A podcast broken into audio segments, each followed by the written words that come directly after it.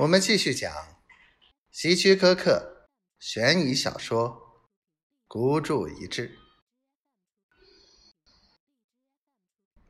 那么说，我们只有明天才能拿到钱了。银行现在已经关门了。对，我们要等了。你能整晚不睡觉？奥斯汀说。只要我一有机会，就会杀了你，你知道的。我可以整晚不睡的。”布莱克冷冷地说。在一片狼藉的公寓中，他们一起等待着，期盼漫长的黑夜快些过去。布莱克坐在一张椅子上。看着另一张椅子上的奥斯汀，他们有时还会简单的聊几句。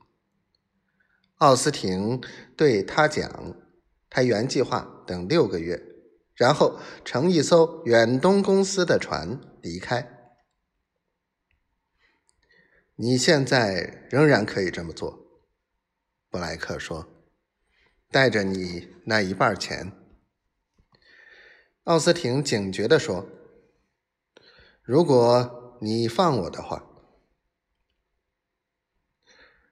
我不在乎你以后做什么。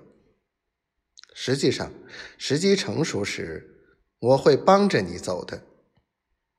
我也不想你被警察抓到。”第二天，虽然是布莱克值班，但布莱克没有给警察局打电话。对此，他的上司早已经习惯了。他可能只是认为布莱克发现了什么线索，一个人去调查了。他十分信任布莱克。到出发的时间了，布莱克打开奥斯汀的手铐，眼盯着他穿上大衣。听着，如果你玩花样。我当场就枪毙你！只要说我是执行公务，就没有人会追究我。你没有别的选择，只有跟我平分这一条路可走。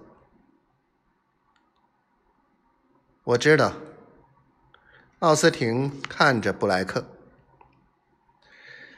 但我现在想知道你是怎么抓到我的。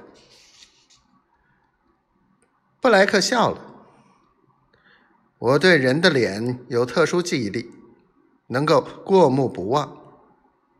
在你拿赎金的时候，警察拍到了一张你的照片。昨天我看电视时，在观众席上发现了你。